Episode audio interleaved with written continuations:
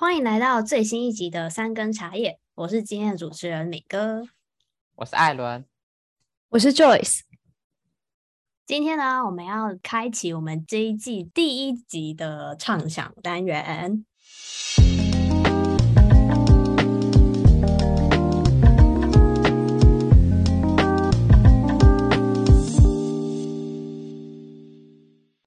没错，终于来了。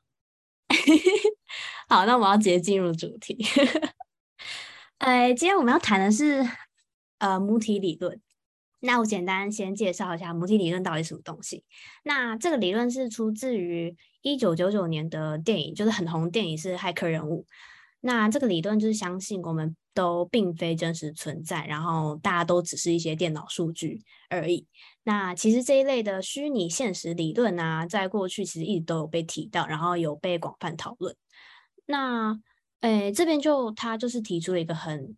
酷炫的。问题就是说，如果我们都生存在电脑之中，那电脑所产生的这些故障啊，这些 glitch，是不是就是代表这些在这个世界当中一些呃发生一些无法解释的事件，就是常理无法解释事件，就是就是等于这些 glitch，像是呃，可能有人会说什么哦。呃，有平行世界的存在啊，或者是他们进入到异度空间，或者是一连串的巧合之类的事情，就代表这个母体发生了一些故障。对，我就觉得这个理论真的超酷的。那想要呃问一下大家，就是这个理论大家第一时间是怎么想的？你们相信吗？我想要先说，就是你刚刚提到骇客任务真的很好看。我以前小时候就不是很知道这个在干嘛，然后也没有去看。但是我后来发现，其实长大看也好，因为你就是思考会有很多，就是不不单纯只是看里面的一些动作啊什么的，你还是会去想说，哦，就是原来有母体理论这个东西。然后我觉得也有蛮多哲学上的辩论这样，对，所以很推荐大家。然后呃，我自己的话，你刚刚问到说我们是不是相信这个理论？呃，我原本一开始听到的时候，我是觉得很悬啦。就觉得怎么会有这样子的想法？我们人不就是真真实实活在这个世界上吗？但是后面的话，我是觉得我还蛮相信的，因为其实我之前就有看过类似的，也算是科学的文章，然后他就有提到说，我们其实本来身处的这个宇宙，就是我们认知的这个宇宙外围还有一个就是超级大的宇宙，也就是说这个大宇宙当中有无数的小宇宙，我们只是其中一个小宇宙里面的可能银河系里面的地球。对，然后，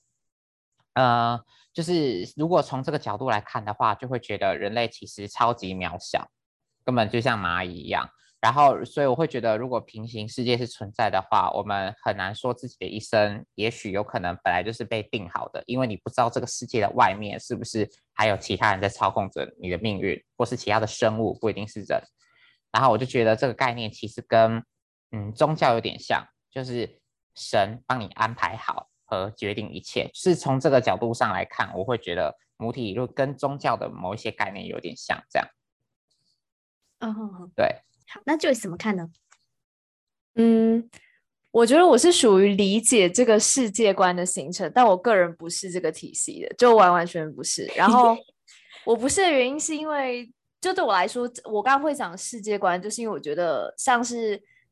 这样子类型的理解世界如何建构，也是一种信仰体系的一部分啦，所以就也算是选择一种宗教或是一种信仰的概念。那、嗯、呃，我觉得就是如果要讲到说，我觉得可能是因为我就我就是并不是这一派的，所以有一些点是我会不认同这一派的原因，是因为有些人会讲到就是。会不会说，因为是这一派的，所以会发生那种像是电脑当中我们会讲故障这种情形之类？但是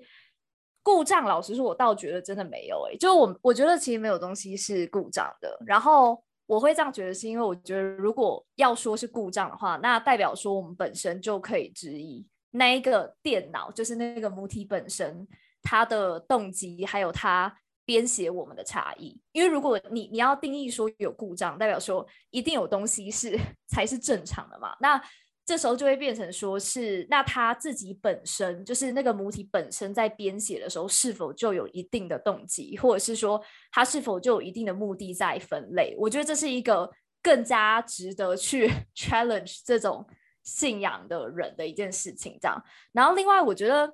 如果说他本身有动机的话，那这时候也还蛮可以质疑说，那被他写出来的人类社会运作的意义还有设定。在不同的社会，或是在不同阶段的社会的设定又是什么呢？就我觉得重点是说，我没有很相信这个，是因为我并没有从就是人类运作，或者说人类互相呃，在不管是社会上演化，或是生物上演化过程当中去看到有对应到这个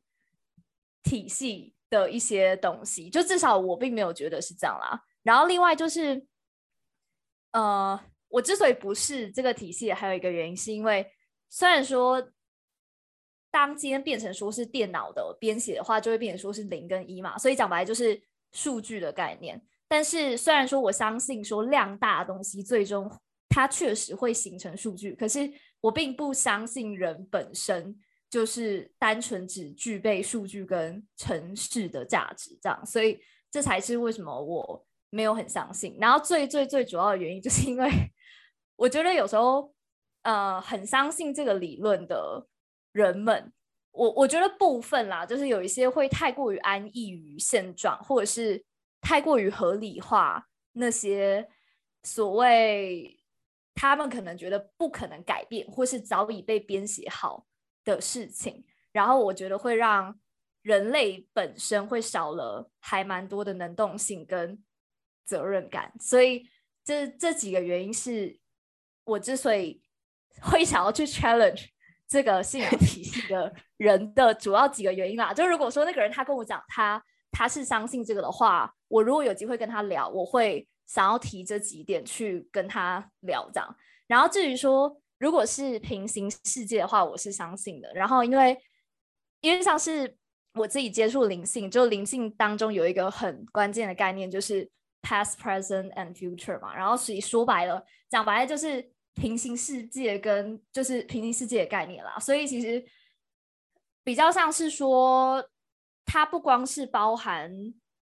平行的那个世界，就是我们会看作更多是同一个维度的状况，但它同时也包含不同维度世界的概念，这样。所以只不过说平行世界。我觉得在 past, present, future 这个概念下，它更加凸显说时间这个概念的交错性，这样。那所以总结来说，就是我是相信部分，就美哥刚刚讲的那些概念，我是相信部分。但是有一些那种像母体啊，或数据或故障之类的话，这就不是我自己信仰的体系，这样子。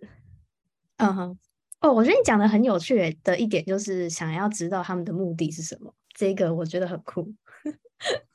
那我在想，母体故障会不会是就是就是确实是一开始设计的人他有他的动机在，然后但是呃故障的过程就是就是怎么讲？这个故障就是呃偏离了他的动机，他一开始的想法。所以可能也跟本身它的动机一开始动机没有什么冲突，就好像我们设计电脑的时候，我们会希望这个电脑按照某个程式、某个方式在运作，但它可能会出现故障，是我们没有预期到的。但这应该不影响它一开始设计的动机。但我觉得这里就还蛮值得去确认说，如果你觉得这是一开始设定跟经营的问题，那这时候等于说你觉得有两派的人出现了，那这就不符合原先母体单一设定的这个前提了。很有趣的一点是，它就是设定就是母体就是电脑，但电脑理所当然我们会预设说它一定会有故障出现。对对，就如果说是电脑的话，我们就会预设它会有设备，然后就会是比较单一一零一零之类的，然后组成一连串的东西啊，所以它我懂你意思，它就会变得非常的扁平。啊啊啊！懂懂懂懂懂！对，我不认可是因为这样，因为我觉我觉得我觉得量大确实可以是数据，就是量大一定会变成说数据，但是不代表那个本身它就只有数据的价值而已。我懂 Joyce 的意思，嗯，Joyce 的意思比较像是说，如果你认为母体是有可能会故障的，那从头到尾就不是只是单一一个被控制好的，算是命运吗？还是就是我们的生活不是单一被控制的？因为你刚刚讲说，就是你刚刚讲说一开始的设定跟后来就是就是故障的可能性嘛。那其实你讲这两个阶段的差异，就等于说，要么就是第一种可能，你觉得有可能这两个之间的差异是背后在运作的东西出现差异，就是等于说那个根本的东西出现差异，就不是原本设定的那个人。但这时候就必须要去问的是说，所以母体本身到底究竟是一个什么样的东西？就它到底是人，还是它到底是谁的意志，还是什么？嗯嗯，对啊。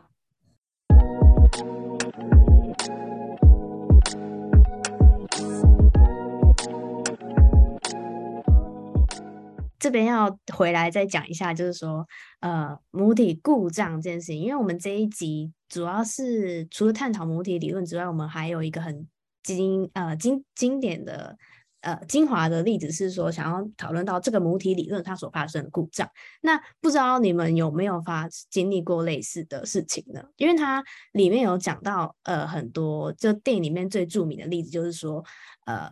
一个人经历了所谓 deja vu 啊，或者是一连串惊人巧合，就是代表这个系统，就是所谓的母体，呃，其实是并没有正确的运作，就代表它出现故障了啦。那呃，我这边简单分类一下母体故障的几大分类，呃，就是我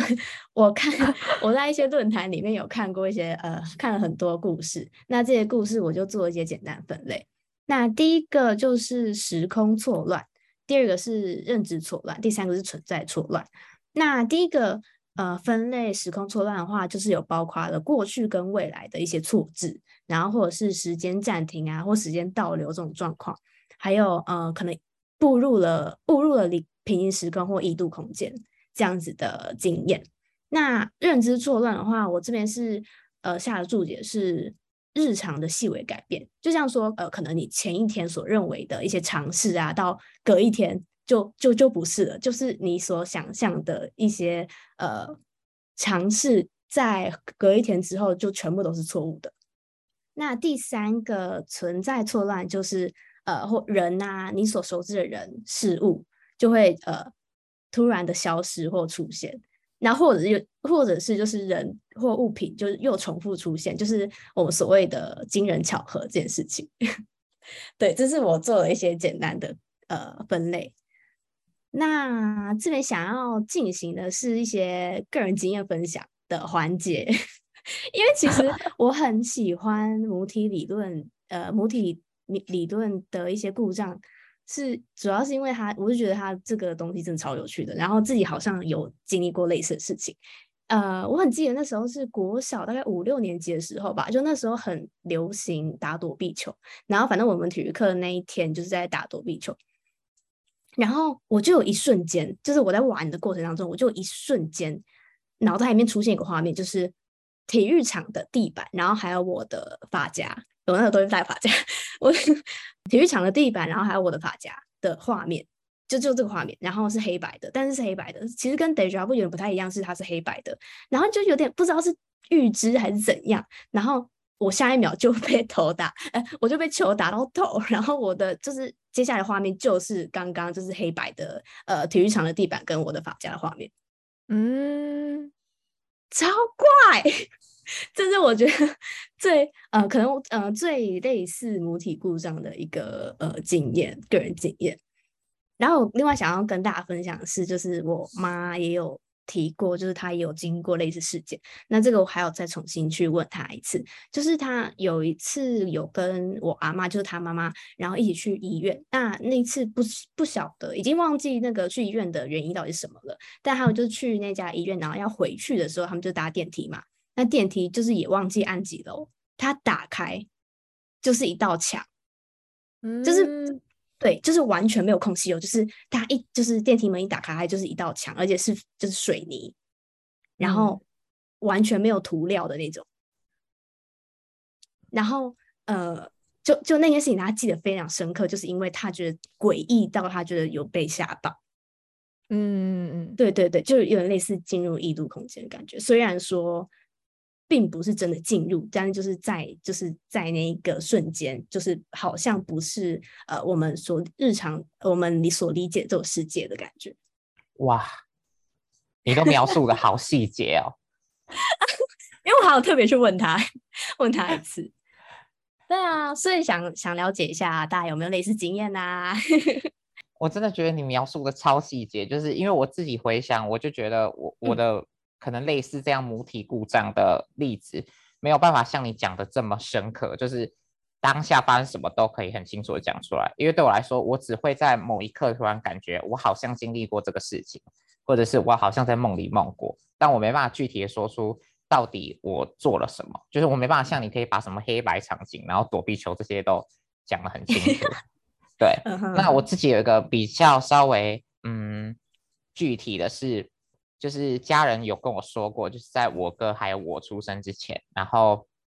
我妈其实她当时就说她有在睡梦当中梦过她跟我们两个互动的情景，就说我们她还没生我们的时候，她就已经有先梦过我们了，大概是这样。然后就是在当下的时候，听起来是真的很玄的，因为呃，我觉得他是比较从宗教的角度在看，因为当时他其实是有信仰佛教啊等等，然后佛教里面有一个概念叫做宿命通，就是他们相信有一些可能有功能的人是有可，或是偶尔被开启这个功能的人，他们是可以预见未来的，对。然后呃，所以这也是为什么我觉得刚刚 Joyce 跟我都有提到，就是我觉得相信母体理论就有点像是。嗯，相信宗教的感觉虽然不太一样，但是就是你会把一些在这个人类空间没有办法特别解释的事情，把它归咎于感觉是天意，或者是是有一个呃外面的人在操控着我们，大概是这样。对，嗯、然后我自己就像我刚刚讲的，也常常会有觉得怎么这件事情感觉有发生过啊的这种既视感。那既视感就是我们很常用英文会听过的 deja vu。然后呃，我相信这些呃，在心理学啊，或是在其他方面也会有不同的诠释。我觉得刚刚谈到说，就是像是有一个是美哥那个例子，是现实生活当中，就是自己有意识的时候去看到，然后另外一种是比较像梦境的。然后我觉得其实谈到如果说是梦境的，就会还蛮 tricky 的，因为其实就大家也知道，梦境本身就很复杂，所以。就虽然说，我觉得梦境它确实是一个很难以解释，或是非常非常难以去一定归咎说，哦，你会梦到这个，一定是因为什么？你可能已经有想象啊，或者说怎么样？就是它，它其实是有玄的成分在里面的。然后，我觉得我自己生命当中比较可以分享的，应该是，我觉得像是那种。梦到类似的场景，这种我觉得就就不太需要讲，因为我觉得有时候就真的会有那种似曾相识，但是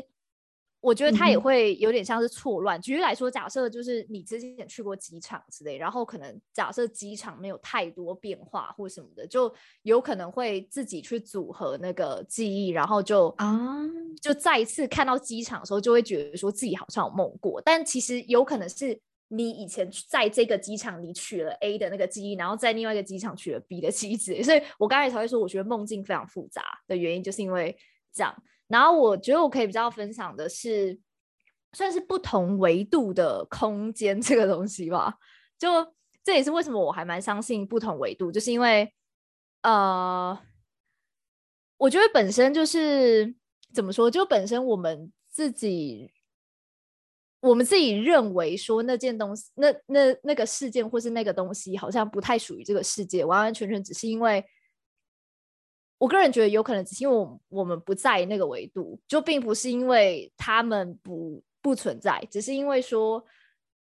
我们在的那个维度跟他们不一样，所以他们也在同一个状态下跟我们生活，只是说大家在的那个就很像大家可能在的那个。假设你你在 A 维度的话，你能看到的、你能见的范围是这样，然后你在 B 维度，你也许能看到 A 维度跟 B 维度的东西。所以我觉得单纯只是人类在可能 A 维度之类，A 维对啊，就是所以完完全全就是这也是为什么我认为不会不会是故障的原因，只是因为它本身就存在，就是它它不是不存在，就是故障，比方说。它不，它不太应该存在，或是你搞不懂它为什么哪里出错。但我的理解是，假设它们本来就存在，然后是因为我们维度并没有那个权限，所以我们会以为就是是不是说这整个世界就是都会出一些差错之类？但是老实说，我觉得他只是说有那个机会去提高维度，去看到另外一个维度的世界，这样。好啦，反正就是总言之，欸、我觉得刚讲到 说，刚讲到说巧合这件事情，然后 我其实呃就是非常喜欢，就我老实说，我还蛮喜欢看这个的，因为就我有时候就觉得说。因为我我觉得我就很铁齿嘛，就我相信听众应该也听得出来，就我觉得我就很铁齿，觉得说没有故障，没有所谓故障这件事情这样。然后所以我就很喜欢去看，就是别人就一些哲学家或心理学家讨论巧合这件事。然后因为巧合这件事情本身就很主观嘛，就跟就有些人相信母体，有些人不相信这样。然后但我想要举一个例子是。我在写这稿子的时候，我觉得蛮好，呃，就是蛮适合在这个情境下去 challenge 的东西。就是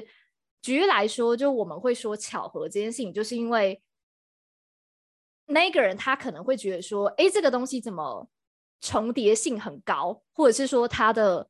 复制性很高这样。然后我觉得，假设我们今天举一个玫瑰花做一个象征好了，那当今天我们会说巧合的时候，代表说。它可能在一一个特定时间内，然后这个时间内不会太长，就顶多像是什么一周啊，或者是几天、几小时之内，然后看到这个玫瑰花重复出现，就当然不是同一朵啊，但就是可能举例来说，就是一丛里面有一个红色的之类，然后这样子的场景就重复出现的时候，这也是我们感知到变化。就也许平常我们看的时候，我们就觉得说一丛就是很多种颜色，或是或者说一丛就只有一个颜色，但突然出现另外一个。单一的颜色，这样，所以我觉得我们，我觉得这是一个感知到变化的过程。就所谓变化，就只说那一个物体的出现的频率可能变高了，次数可能变多了，但这个的相较值是跟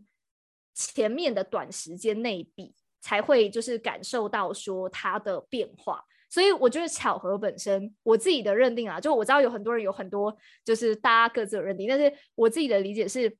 我觉得巧合本身。完全是，完全是存在或是可行或者是有意义的原因，就是因为它是一个感知变化的过程。然后假设今天玫瑰花这个东西对我来讲，是我自己的生命经验当中，我真的觉得它是一个有特定意义的东西。那这时候我在那个短时间内一直看到它，或是一直看到一些它的相关的东西出现的话，对我来讲的意义就会不一样。但如果说那几天，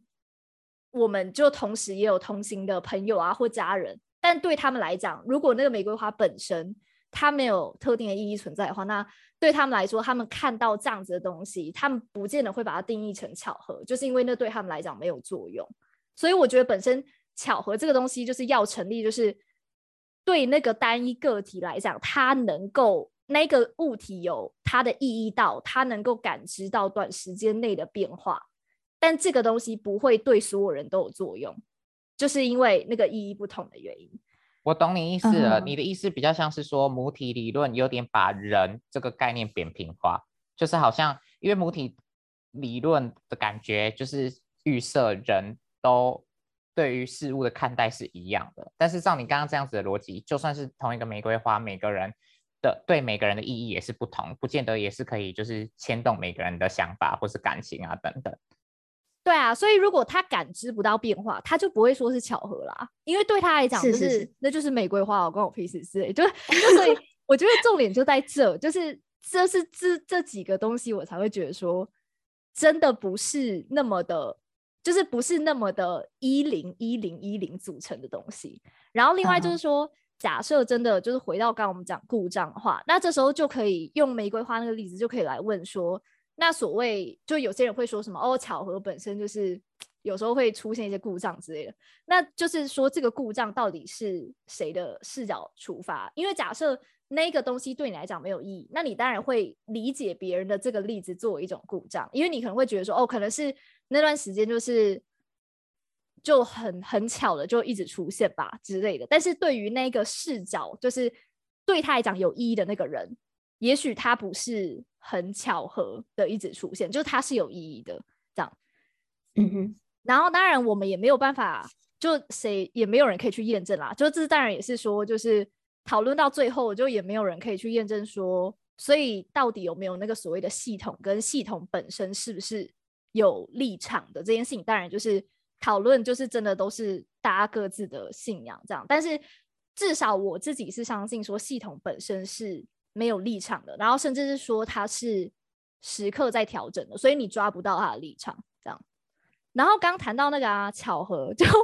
就呃就每个人前面不是有讲到说就是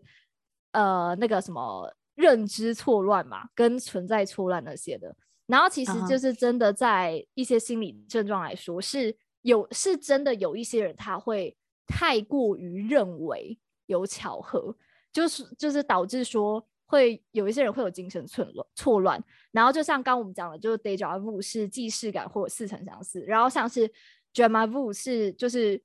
有点像旧事如新，就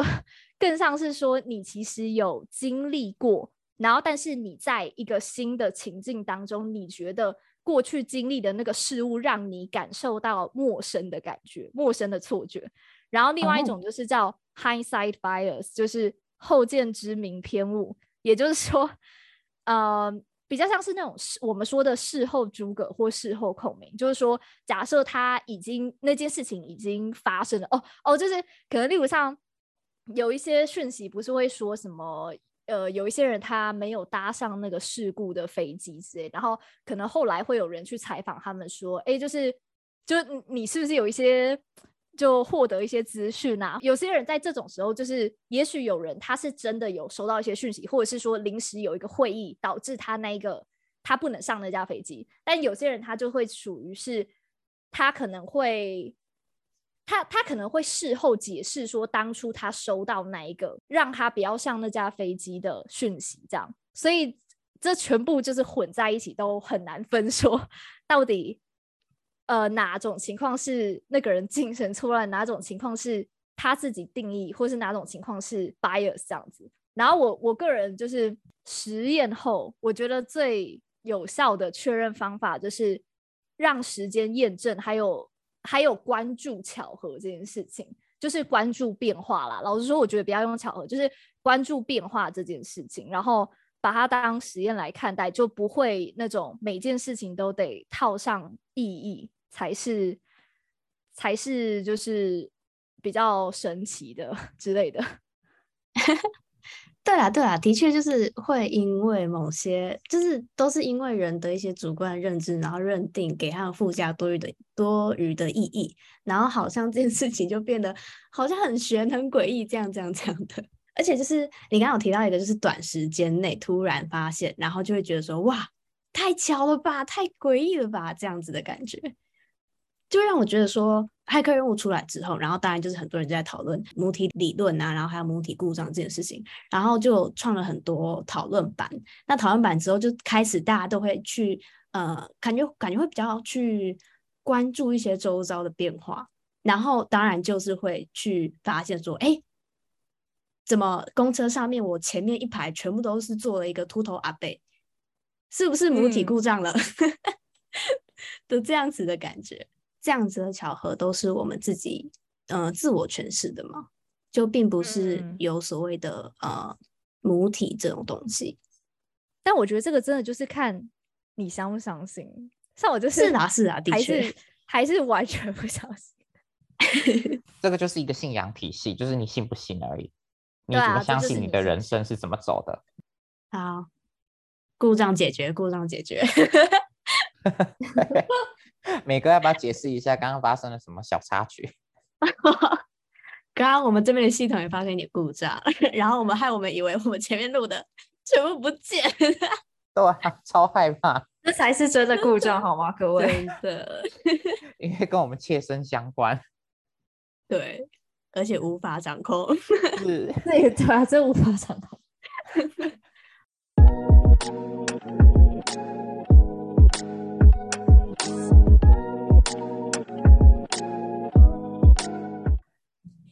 好啦，那我们接下来要进入就是我们这一集的算是最重磅、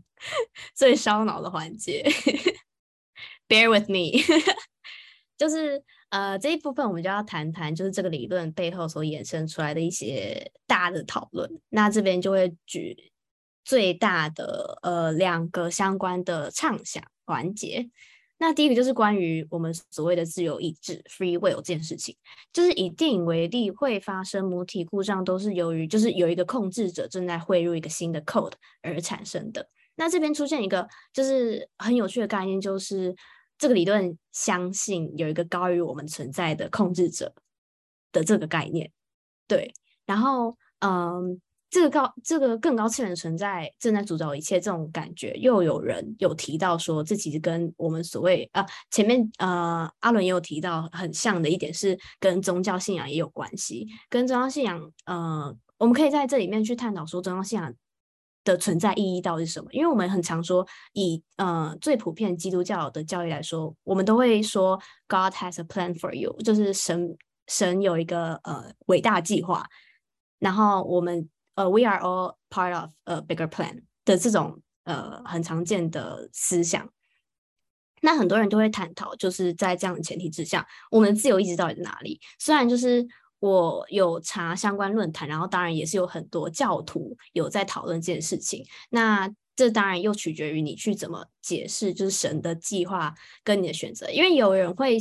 呃，相信说神的计划只是想要引导你到正途，所谓正途上面就是好的，呃，以呃道德逻辑来讲是比较偏好的一面的一条路。那你要怎么走，当然还是取决于你的这种感觉。所以其实你还是有所谓的意志存在的。那另外一个就是，如果我们真的只是一堆就是模拟在一个巨大系统数据的话，我们真的是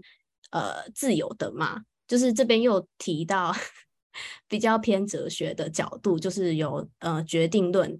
的决定论啊，或者是就是呃你的天命呃跟自由意志的那种对决。就是以哲学角度这边就有提到，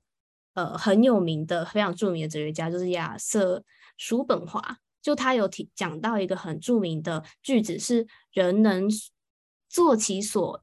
做其所意愿，但不能意愿其所意愿。就是讲简单一点，讲白话一点，就是一个人可以做到他想要做的，但是不能抑制他想要抑制的。就他说，就是呃，其实他相他所相信的世界的运作都是有很严谨的因果关系，就是有因才有这个果，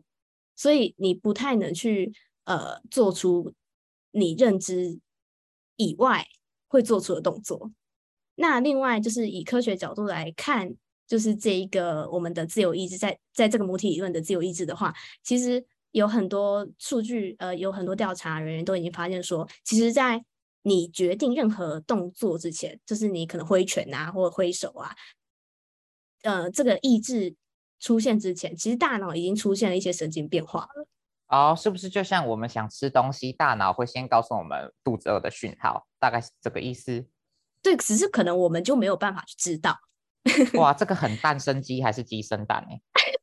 对，就是又是一个很难去有一个结论的东西。对，想知道，想问问看一下你们对于这个自由意志的讨论的一些意见。对我来说的话，就是你刚刚提到这些，我觉得其实两边讲的都蛮有道理的。就是对我来说，它比较像是一个哲学的命题，它没有一个就是到底对或错这样。而且就像我刚刚提到的，我觉得这有点蛋生鸡跟鸡生蛋，就是。嗯，呃，确实，就是我们人需要做某一个动作之前，可能大脑已经先给我们讯号，然后像你说的，以科学角度，神经有发生变化。但是，就是这有真的就完全影响我们人去做的这个主体性的动作嘛？就是，嗯，讲白一点，就是大脑就算有发生讯号。有发出这个讯号，或是神经有发生改变，但是我们一定就会，譬如说做出挥拳的这个动作，还是就算我们想做，但是我们其实可以控制住它的。我觉得我就会去思考这件事情。对，嗯，嗯，然后呃，我觉得我还是同意，我们大部分在思考这件事情，都还是在已经设定好的框架之下。但是呃，只要有办法，可能有一丝丝，我我觉得我现在探讨的比较像是我们会不会按照这个世界大家做事情的逻辑在做，就是说，如果我们有一丝丝可以松动母体的行动，我觉得可能多多少少还是有自由意志的展现。就是说，呃，譬如说在可能僵化的人际互动当中，我们可能会不按牌理出牌啊，或者是用不同的方式去挑战，呃。人跟人互动的模式，我觉得这也许就是在挑战整个母体对于人类原本设定好应该互动的样子跟模式。对，然后当然我还是再回到你刚刚讲的，我觉得如果说这个东西都是大脑已经呃告诉我们做好的，也许我们还是要去反思说，就是到底我们人的主体性在哪，然后我们是不是真的有自由意志这样？嗯哼哼。这其实又可以就是衍生出来，就是你想你说到就是撼动一丝丝的那个母体的这个概念，这其实又有人有提到，就是在这个母体理论下面又有人提到，就所谓的 random theory，就是随机理论，就是说随机，我们的随机真的是随机的嘛？就是在这个巨大的模拟现实当中，我们的一切是不是其实都是可以被预测的？就是像刚刚讲到说，其实我们在做任何事情之前，就是已经有出现变化了，然后。呃，就有在 Reddit 上面就有一个 Redditor 有提出一个假设，就是说我们是否可以就是借由做出一连串的随机行为，然后制造母体故障？对对对，就是这就是引衍生出来的所谓 Random Theory 的一个出发。那就底下就有人回应，就是说这样的随机行为，其实在母体当中也仅仅是就是我们人类被预期可以做到的事情，就是我们没有办法做出我们认知以外的事情。那呃，他就举例说，就好比如我们这个所在的世界是一个电脑游戏，然后我们的行动都是有一个 programmer 去呃事先设计好的。那任何超出工程师预期的行动，就是不可能的会发生的事情，就是你的一些呃物理上面的行动啦。那呃，另外一个例子就是说，这个世界就只有就只有三个地图 A、B、C。那你不可能物理上会出现在 D 地图上面，因为从一开始 D 地图就不曾存在过，而且我们也没有办法去思考有认知到说有 D 地图的存在。对，嗯、这边就是 又有一个出现的说法，就是呃，在 free will 的角度之下，然后又有人想到说，哎，我们其实可以做到一些事情，然后去撼动这个母体。那其实也有人会理解说。呃，我们就是生活在一个母体之下，让我们说，我们就是被设计好的。那呃，任何超出这个设计的一些功能都是不存在的，而且我们也不可能做到。嗯，你讲到这个，就是我觉得，我觉得就完全有提到说，就是我我那时候在打稿子的时候，我非常想要回应的东西，就是说，free will 这个东西，就是那个 will 到底究竟是什么？因为从刚那个 random theory 听得出来说，它。他反驳的原因是因为他把这件事情聚焦在 action well，就等于说你的行动上，你实际上不管是你那种你的肢体的极限，或者是说你能够所大所到达的人体空间之类的极限，就是它会是一个很人体的，是是是是，也就是一个 action，就实际上有的行动。但是在 well 这个里面，就呃，我我觉得 Well 这里面除了行动 action 这部分来驱动，另外一个部分更多就是还有包含意念驱动。所以老实说，我觉得应该是要界定说，这里的 free will 它到底能延展的范围是什么？如果说你今天讲的是，呃，因为现在人类就是，就人类当然没有办法去一个自己都还没有发现的星球，但是但是不代表人类的意志在地球上不能到其他星球，就是说。人类在肉体或行动上，不管是因为呃钱的限制，或者是因为现在地球上科学发展的限制，或者说资源的限制，他没有办法到他所想象的地方。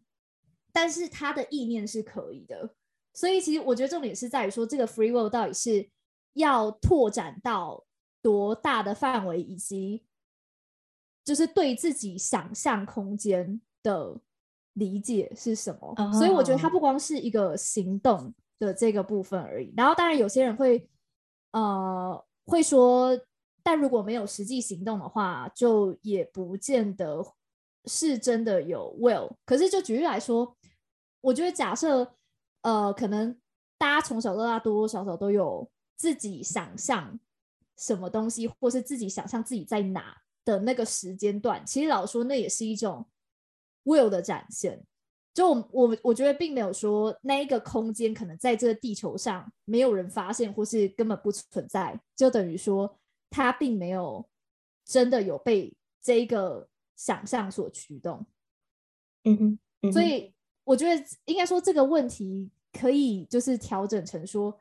个体原先认定的 will 就是范围到底多大，然后还有个体原先认定的 will 是真的全面的 will 吗？还是真的很局限在于说，就是我一定要你肉身上行动上的 will 才是。是是是。所以我觉得这就是，对啊，这就是我我觉得这就是我延伸到每个人对于自由的程度的不同的看法啦。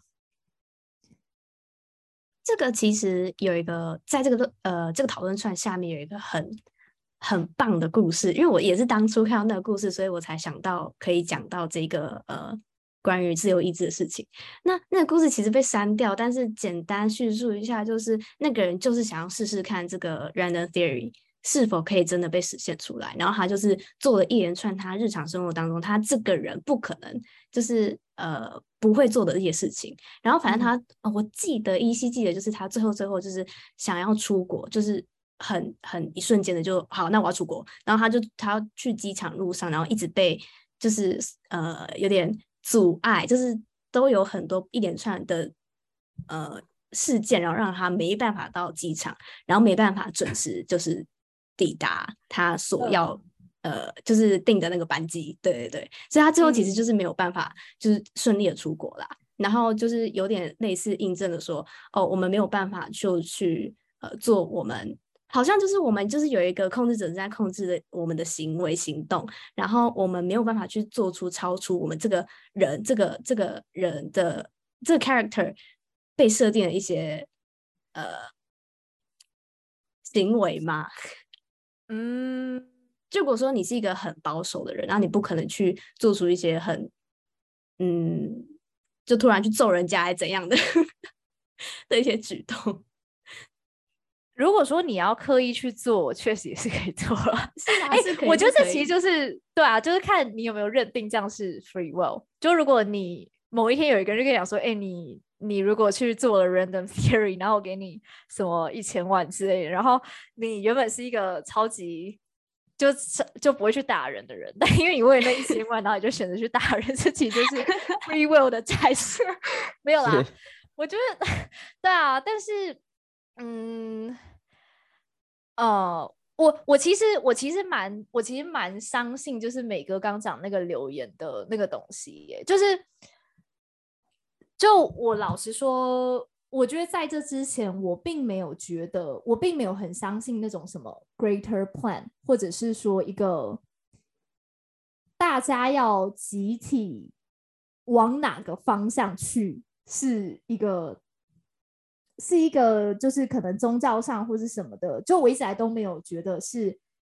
这个东西是真实存在的。但是我后来其实会相信这个，是因为。就我后来，我后来很认知到什么叫做 free will，跟所谓什么就是 God has a bigger plan。当然，我这边讲的 God 是因为就我算是并没有相信特定单一的神，所以我这边讲的 God 就是完全是一个就是比较高的一个视角的那个人物，这样就他也不是人物啦，嗯、就是一个一个形体这样存在。掌控者，嗯，对对对，呃，就我我会讲形体，我不会讲掌控者。然后所以。对，反正我 God 的就是没有那个意思，这样。然后我自己觉得说，认知到所谓人真的有 free will 这件事情，是因为，嗯、呃，就我觉得像是有些人会说，家族当中有一些特定的人，他会是那种就是 karma breaker 之类的。然后我记得我 前阵子，我前阵子在看一个很有趣的影片是，是他是他是。女儿就是他，他反正他是他邀请了他妈妈跟他奶奶到他的频道上，然后那时候他就有提到说，因为他本来的生活，就他那整个频道都是他自己的生活记录，然后都是就是在一个算是森林中的小木屋这样，然后就是过自己的就是快乐的小木屋生活这样，然后那时候我就想说，这个人也太有趣，就是我就我就一直在思考一件事情是。到底要怎么样的状况下，会有一个就是在跟我们差顶多五到十岁的年纪的一个女生，她会过这样子的生活，或是说他会去选择这样的生活？然后后来他有一次真的很巧，是他邀请了他妈妈跟他奶奶到他的一支影片就是上面这样，然后结果那支影片，我原本以为他就是单纯只会介绍说，哦，这是我妈，这是我奶奶。结果他他居然让他奶奶讲到说，如何从他那一代开始很多东西的改变。然后我就觉得说，我就觉得很有趣。就是如果说是这种家庭当中谁会去作为这个关键的改变人，我相信也许我们都没有，我们谁都不会预测到是他奶奶。就是我们说不准有没有可能是他妈妈，所以就是在这个不同就不同世代，到底是谁会做这件事情？我觉得这这就算是一个蛮大程度 free will 的展现，就是因为也许过往的其他亲戚，有些人会觉得，哦，这件事情已经超出我个人能力，或者是说这件事情已经超出我个人想象我会想要做的事情，那他就不会选择去担任那个角色。嗯。但为什么是他奶奶呢？就我觉得这是一个，oh. 对，就是我觉得这是一个很，就是很日常生活的例子。就假设你们家族当中有一个，他就是真的做了一个很不符合你们家族那个传下来的那些事情的话，那这时候很值得去思考说，首先为什么是他，然后以及他为什么会有这个动力去做这件事情，或者为什么他觉得他可以做得了。所以我觉得在这个故事当中，就是至少我自己是蛮相信 free will 原因，就是因为。我觉得有时候真的是，真的是那一个人他也要选择，他要去做。就是当然，你你也可以讲说什么，他认知到了，他有一个宗教信仰，所以他对于他自己要去这样做，他自己要担任这样的角色有更深刻的认知。我相信这个也是存在的。可是我会觉得说，就算他有更深刻的认知，不代表他做得了。所以他如果去做了。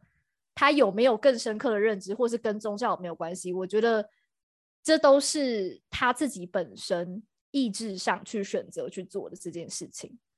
我觉得这就有点回到刚刚讲的，就是说，嗯、如果说大脑会先释放讯息让你去做事情，你也可以选择不要。就好像大脑告诉你你饿了，你应该要去吃东西；你你现在累了，你应该要因为感到疲倦去睡觉。但是如果我今天就是照 random theory 去选择，我就是不这样做呢？虽然说这个不这样做的情况下，在母体理论下，它本来就是一个存在的选择，可是我就不照你给我的这个选择来走，嗯、我就走另外一个选择，那就是对吧？他算不算有自由的意志？这样？我觉得主要就是看，就是大家对于自己自由的程度到底到哪，因为有些人他就觉得说，哦，如果说是生理上的，我能控制。那至于说是其他社会上的，我就无法控制。就我觉得这就是每个人对于自由的范围到底到多大到哪里。因为像像有些人他就会觉得说，哦，像是我肚子饿这种事情就是非常好控制。但如果跟我的家庭有关的，跟我的就是那种成长背景有关的，我就没有办法了。是。对啊，所以这是这是我觉得这是我我觉得生理之外一个蛮有趣的是，它可以分为生理跟还有包含社会性的面向，就它不见得是说真的一定一定什么东西都得是生理驱动。因为我举例来说好了，假设我们相信生理可以影响到人，那其实人可以影响到生理啊，就它会是一个相互作用。所以如果说我们既然要相信生理可以影响到人，那人其实本身也可以回回过头来影响生理。但是陷入一个回圈了。对，但是这个面向是不是太少被关注？就这就是为什么我要一直强调是人有能动性这件事情，就是因为它本它本身这个交互，可是怎么没有那么多人一直去强调说人本身可以回过头来影响什么什么什么？而更多时候都是什么什么什么本身就已经一直在影响着人。这样说也没有错，因为假使真的有一个母体就是在控制着我们，那这母体不会因为人就是照着他的这些互动，或者是人跟人之间的互动产生的一些变化，然后也去改变他想要控制我们，或者是呃重新再给我们写出新的城市的这种 概念吗？就是说，不然人类这样子一直在演化，那。对啊，你反正我现在不太知道我在讲什么，但是 我觉得你在讲的应该是说，你觉得系统也要与时俱进啊？对对对，是吗？对，而且你嗯，你讲的方法好，就是对啊，你讲的方法很系统式的语言，就是说系统也要 随着就是时代与时俱进。然后还有人不同的互动产生的这个新的火花。而且我一直觉得，如果我们把母体理论套在个人的身上，是蛮悲观的一个事情。就是我们会觉得说，哦，就一个母体在控制着我们呢，让我们做任何事情，也许都没有我们自己的自主性。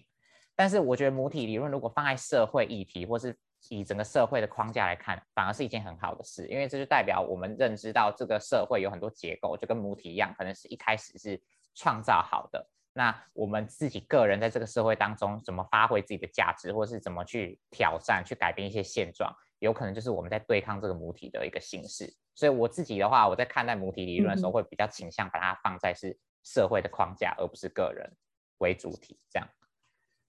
规则是为了要被打破的，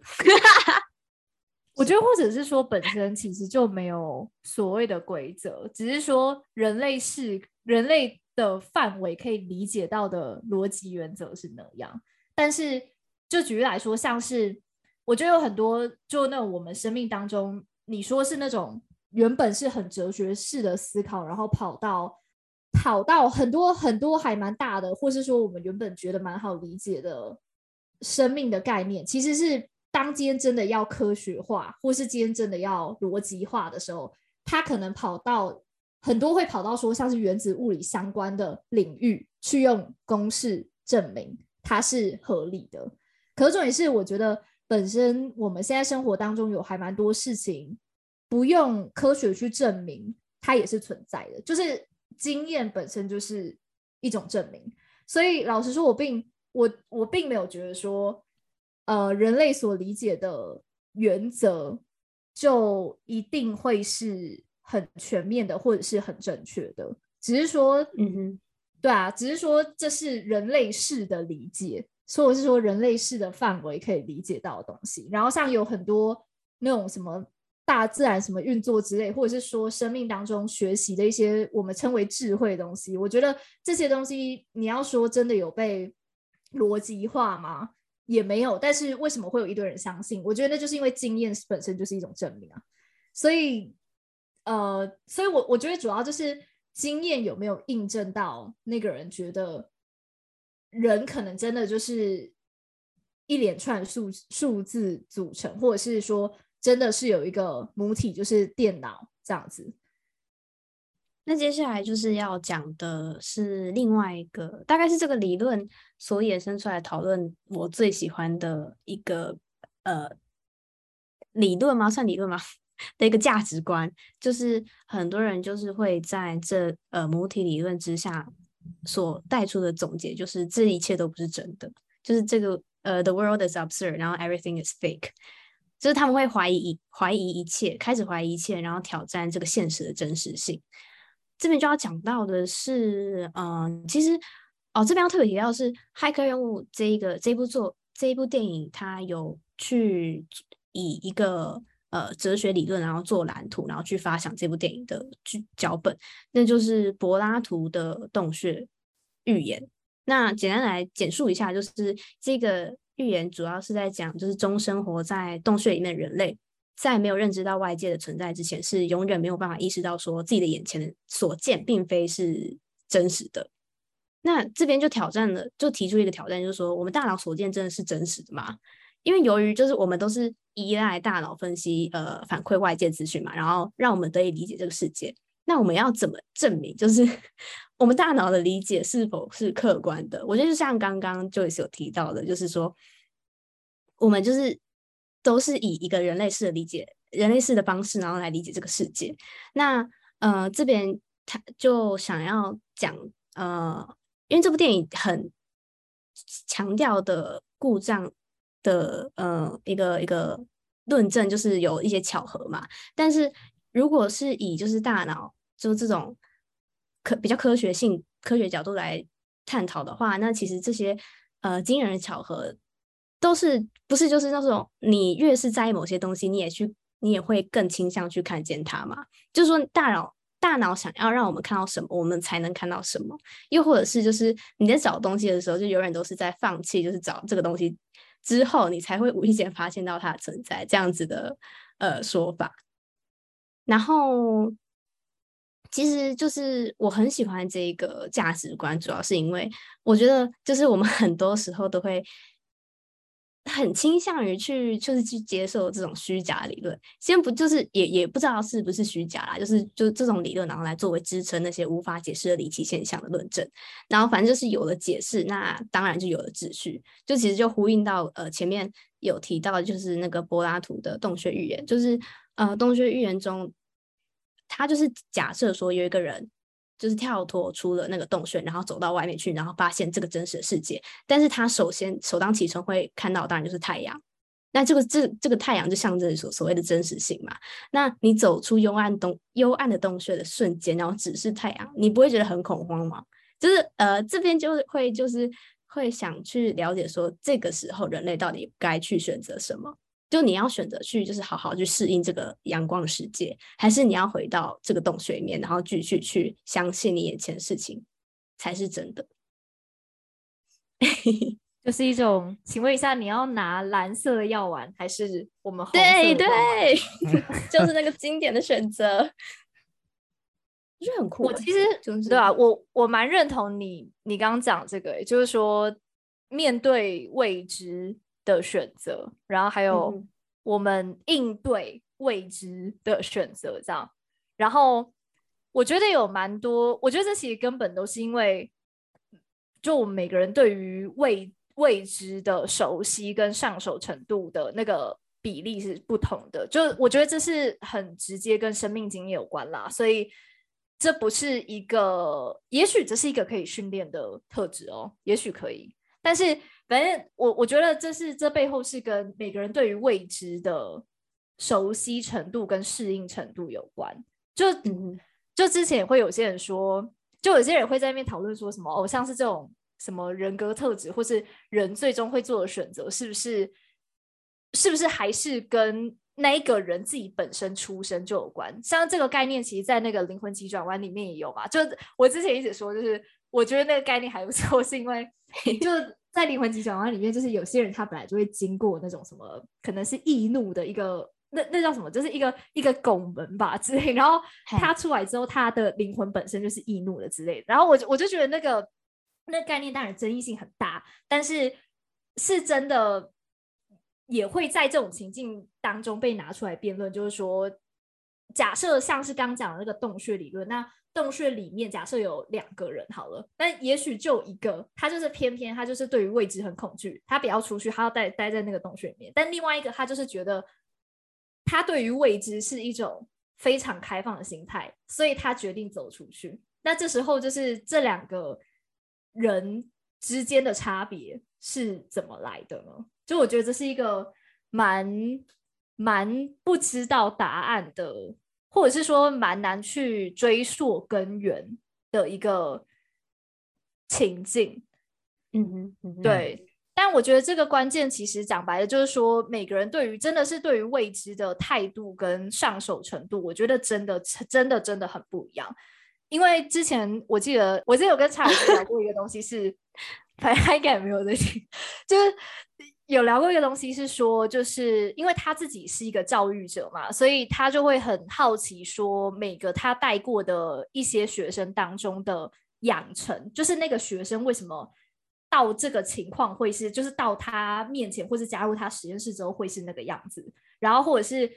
那个学生在加入实验室之前到底都经历了什么，然后彼此之间的差别。但我觉得这个就是一种，这有点像是态度的养成呢、就，但我觉得态度养成就是又会跟生命经验有关，所以就这种根源到底究竟要追溯到哪？有些人会选择追溯到什么？我们上辈子啊，或是我们前世，或者是我们灵魂本身之类的。但我觉得这几种可能性就也、嗯、也蛮难验证，但也不是说不存在。嗯。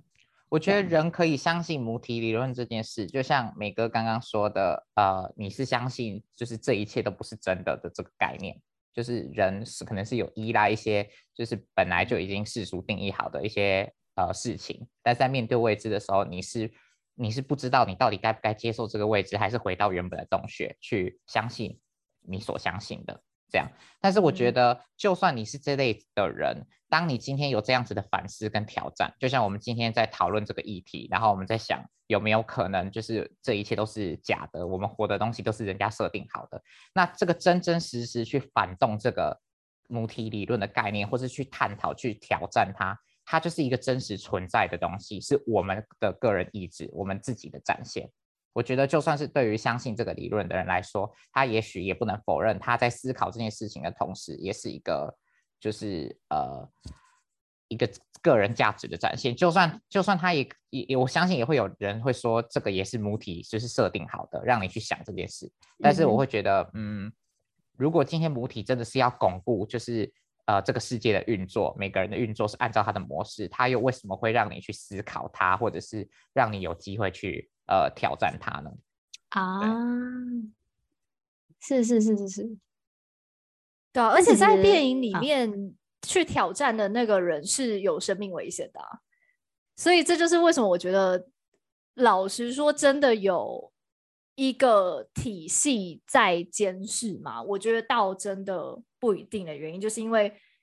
没有那么多的，就是因为我觉得电影当中他是拍说。如果你去挑战的人，你本身就是跟他是敌对的。可是，在现实生活当中，我觉得去挑战的人很多啊，但是好像也并没有所谓敌对跟什么，只是说那个人他自己可能会越挑战越 confused，这是一个自我的 过程。但是，跟是否真的有一个人他在监视我们有没有挑战，我觉得，我觉得这是两，就是两个角度。如果真的挑战会遇到生命危险，那我愿意不挑战，回到我的洞穴。我来了来了，一个摆明着要回洞穴，在这里。对啊，但我真的觉得，我真的对这个东西很有兴趣啊！就我觉得，我本身就对于就是人的自主能动性这件事情很有兴趣，因为我觉得，如果说更关注这件事情，才有更多机会看到。从自身身上开始做起的转变了。那最后就是想要总结一下这边母这边母体理论所产出的结论。这边就是大致分为两派啊。那这个结论其实是一个 Redditor 他总结的，然后我就是呃很喜欢。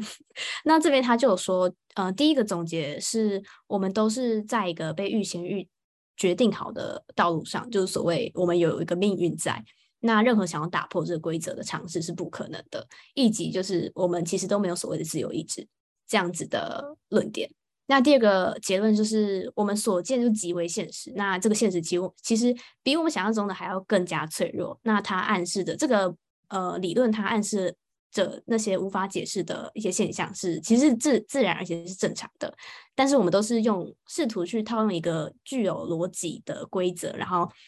在想要在这个混乱的现实当中获得安全感，就是说，呃，其实我们就是偏向对事物的认知还有理解，就只不过是一种对混乱未知的对应。然后为了应对这种混乱，我们会透过去赋予一些意义啊，或者是解释啊，然后来自我催眠，然后好像一切都是在掌控之中。这其实下来看下来，就是会觉得说，这个理论的讨论主题。呃，会发现普遍人相信这个母体理论的一些大部分的人会对个人的自由意志啊，或者是呃命运什么的见解会偏悲观，然后我觉得很有趣。直接直接直接，OK，好，我直接从好，我直接从 前面开始好了。Oh. 对，然后其实这样看起来会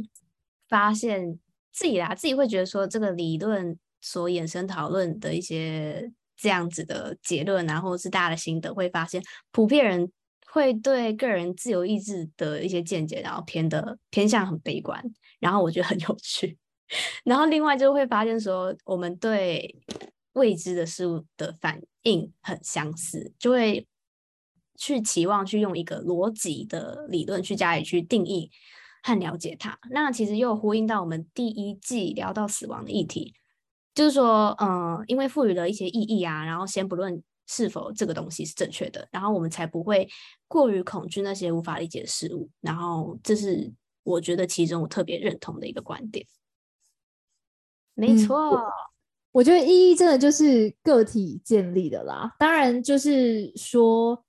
会不会说那个建立的意义最终也是空的，或者说那也是怎么样？你有没有那叫什么？你有没有印证？就是你自己的生命经验本身，我觉得就是一种印证。只是说你生命经验的选择是否是你自己所所认为有动到你的 free will 的这样子的选择，还是其实更加悲观的，就是觉得说自己也没有太多可以选择这样。对，真的很看你的选择啦，就真的是又回到选择这一个，嗯哼，啊，所以才会觉得说这个母体理论真的可以讲太多东西了。对啊，哎，如果大家在生活当中就是遇到一个，就是跟自己那个价值体系相反，这个东西可以真的可以争论很久。真真的，拜托不要打架。应该是不至于。不会，你把对方掐死了，他也不会相信母体理论。他跟你说，你本身就是一个故障。请求母体把我排除。对对对。哎，没有啊！你看，就是就算没有相信母体理论的人，在相信母体理论的人的世界当中，那个人终究也都还是就是母体世界的一部分。就是一个蛮包容的社会嘛，不是，是一个是一个把大家硬塞在一个空间的社会。反正你不要做太出格的事情，我们都会把你留在这边。对对对，就是你不要给我就是太跳脱，我们都还是这个母体都还是会包容你的，都不至于有 生命危险。这到底是什么上帝视角？哎、欸，但我真的要讲，就是我觉得有时候，呃。我我觉得有一些情境啊，有些人会把母体理论的信仰当做是一种，呃，就是无作为的合理化嘛。当然，今天没有要说无作为等于好或不好，但是我觉得就是说，本身有没有相信自己能做到什么程度，或是自己其实能努力的范围，我觉得这个这个 mindset 其实。至少我觉得是蛮重要的啦。就我觉得如果没有这个 mindset，可能也就不见得会有那个动力想要走出那个洞穴。所以就是这个 mindset 本身会推动那个有没有那个动力。那我们今天就聊了很多关于 母体理论的一些酷酷的讨论，就不知道各位观众 还可以吗？还在吗？酷酷是你讨论完这一小时得出来结论。哎、欸，蛮酷的吧？我觉得，我觉得蛮酷的，啊、虽然很很难很难去有一个解答啦，但是我觉得讨论一些这样没有解答的东西也是蛮运动一下大脑。解答的权限，嗯，